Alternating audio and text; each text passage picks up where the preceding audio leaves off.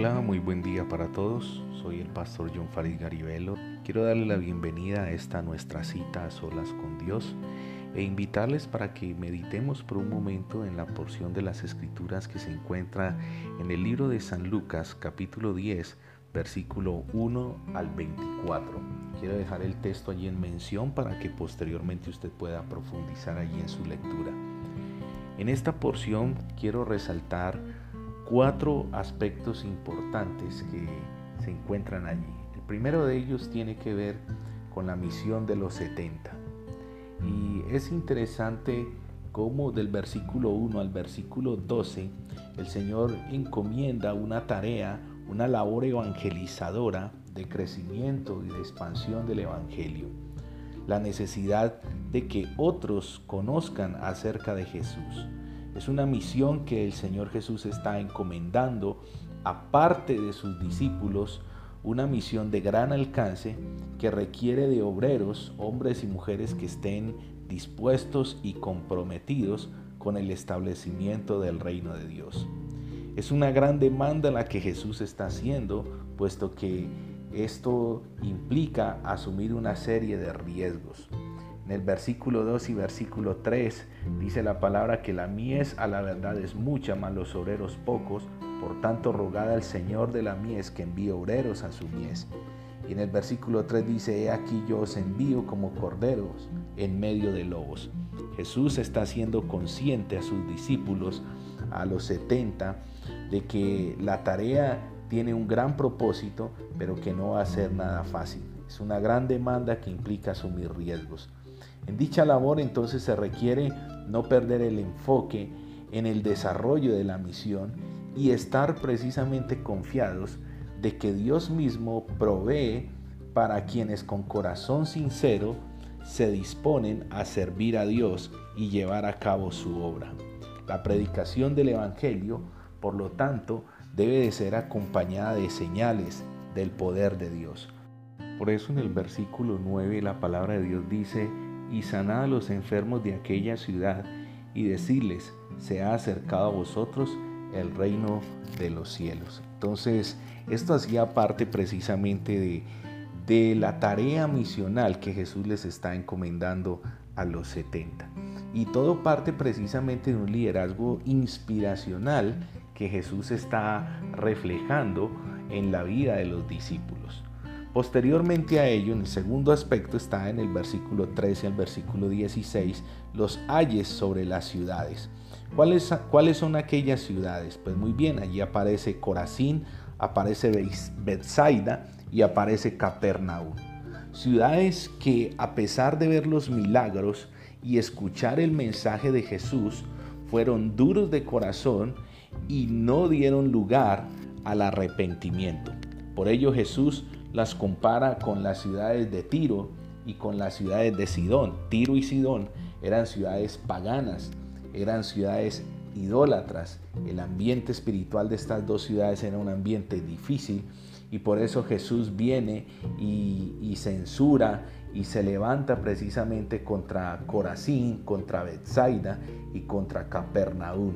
Por eso en el versículo 16 dice, y el que a vosotros oye, a mí me oye, y el que a vosotros desecha, a mí me desecha, y el que me desecha a mí, desecha al que me envió. Quiere decir que Jesús en estas ciudades, en la ciudad de Corazín, en la ciudad de Bethsaida y en la ciudad de Capernaum, se sintió rechazado. Es interesante porque en Capernaum Jesús desarrolló prácticamente era como el centro de operaciones de donde Jesús se reunía para poder desarrollar la tarea ministerial como tal. Y es increíble cómo allí en medio de, escuchar el mensaje y de ver al Mesías, eh, fueron ciudades duras de corazón. Y esto tiene que ver mucho con la realidad que vivimos en el tiempo presente.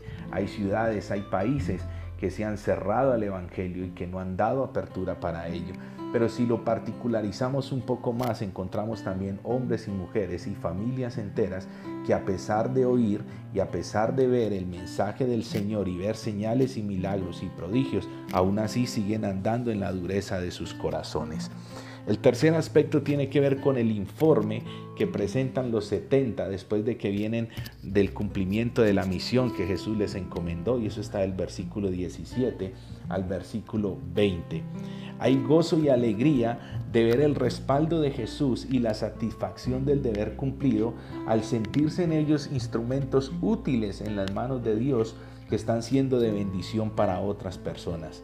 Sin embargo, Jesús les insta a no perder el enfoque de la eternidad y del reino. Les dice que el ser usados por Dios prácticamente, fluir en los dones y en la autoridad de Jesús, eso no les puede llenar a ellos de vanagloria, de orgullo o perder el enfoque espiritual de lo que es el reino, la vida eterna. Y, esa es una realidad que nosotros tenemos que, eh, una verdad que nosotros tenemos que tener muy presente en nuestras vidas. En cualquier momento Dios a través de su presencia, de su espíritu, nos usa para hacer bendición para otros y nuestro corazón debe de ser guardado de no llenarnos de vanagloria y perder el enfoque espiritual por el cual nosotros estamos siendo un instrumento usado en las manos del Señor para bendición de otras personas. Y el cuarto aspecto tiene que ver con el gozo y el regocijo de Jesús. Está en el versículo 21 y el versículo 24. Y allí vemos el diálogo de Jesús con el Padre y el regocijo que hay en su corazón porque siente que se está cumpliendo el propósito por el cual el Padre lo envió a la tierra siente que el mensaje de Dios está llegando a muchas personas, que a pesar de que algunos han sido duros de corazón y han cerrado la oportunidad al mensaje, hay otros que están abiertos y están ávidos por escuchar y son receptivos y han entregado su vida y su corazón a Dios. Y eso tiene que ver mucho con lo que vivimos hoy en el tiempo presente. Así como hay muchos que le dan la espalda a Jesús, al mensaje, y nos rechazan a nosotros como mensajeros de la palabra, pues a Jesús mismo están rechazando y si rechazan a Jesús, a Dios mismo. Pero también encontramos otros que han doblegado sus vidas, entregado sus corazones a Jesús y eso es un motivo de gozo eso es un motivo de alegría que debe haber entre nosotros. Entonces Jesús se goza y se regocija por ello. Y ahí el texto también deja o expresa la relación estrecha que hay entre Jesús y el Padre. Quiero terminar entonces concluyendo de la siguiente manera. En primer lugar es que nosotros reconozcamos la importancia de cumplir con la tarea misional de Jesús predicar el Evangelio y hacer discípulos. La palabra dice, la mies es mucha, y los obreros son pocos. Lo segundo es que debemos convertirnos en obreros de la mies y estar dispuestos a asumir los riesgos que tengamos que asumir con tal de que el reino de los cielos se acerque al corazón de los hombres, al corazón de las familias, al corazón de las personas. En tercer lugar, es necesario entender que muchas personas, aún oyendo y viendo el obrar de Dios, no creerán. ¿Qué nos corresponde hacer a nosotros? Orar por ellos para que la luz de Cristo resplandezca sobre sus vidas. En cuarto lugar, también debemos entender que somos instrumentos en las manos de Dios que Él usa para bendición de otros y por lo tanto no debemos permitir que nuestro corazón se llene de orgullo y nos lleve a perder el enfoque de lo que es la salvación y la vida eterna. Y por último, entender que el gozo que se produce en el corazón de Dios es precisamente al ver que su obra se lleva a cabo, que familias enteras, que personas vienen a los pies de Cristo, que comunidades son transformadas por el poder del Evangelio, porque eso es el Evangelio. El Evangelio es transformación, el Evangelio no es religión, el Evangelio es cambio, es transformación, es restauración, es vida son nuevas oportunidades. Entonces quiero terminar con el versículo 23, cuando Jesús mira a los discípulos y les dice, Bienaventurados los ojos que ven lo que vosotros veis, porque os digo que muchos profetas y reyes desearon ver lo que vosotros veis y no lo vieron, y oír lo que oís y no lo oyeron. Ellos tuvieron la oportunidad de presenciar, de ser testigos evidentes del Mesías, de su mensaje, de sus palabras, de sus enseñanzas, pero también de sus señales, de sus milagros, de sus prodigios, de su muerte y de su resurrección. Ahora nosotros somos testigos por fe de la obra redentora de Cristo y nos corresponde compartir también esa enseñanza. Así que quiero permitirme orar por ustedes en esta hora para que Dios nos ayude cada día a, ser la obra que nos ha encomendado. Padre, te bendecimos y te damos gracias en esta mañana. Gracias por la vida que nos das, Señor, y por lo que nos enseñas a través de tu palabra, Señor. La importancia de que nosotros cumplamos la tarea que tú nos has encomendado como obreros, Señor, en medio de la mies. Que podamos sembrar tu palabra, predicar el Evangelio y hacer discípulos pero también, Señor, entender, Señor, que aunque muchos, Señor, no quieran oír y quieran rechazar tu palabra, nuestro deber es orar por ellos para que la venda de sus ojos caiga, Señor, y para que la luz de Cristo resplandezca al interior de sus vidas.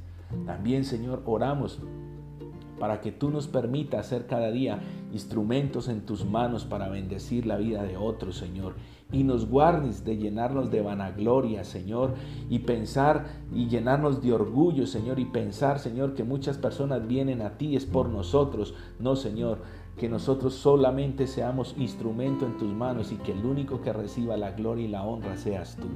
Pero también, Señor, gracias porque también nos gozamos al saber que en tu corazón se produce gozo y alegría cuando un pecador se arrepiente cuando nosotros nos disponemos a ser instrumento en tus manos y a través de esas enseñanzas, Señor, muchos vienen a los pies tuyos, Señor. Te bendecimos y te damos muchas gracias, Señor. Gracias por ser un ejemplo de inspiración para nuestras vidas y por bendecirnos. Ponemos este resto de día en tus manos y que tu presencia sea con cada uno de nosotros. En Cristo Jesús. Amén. Amén.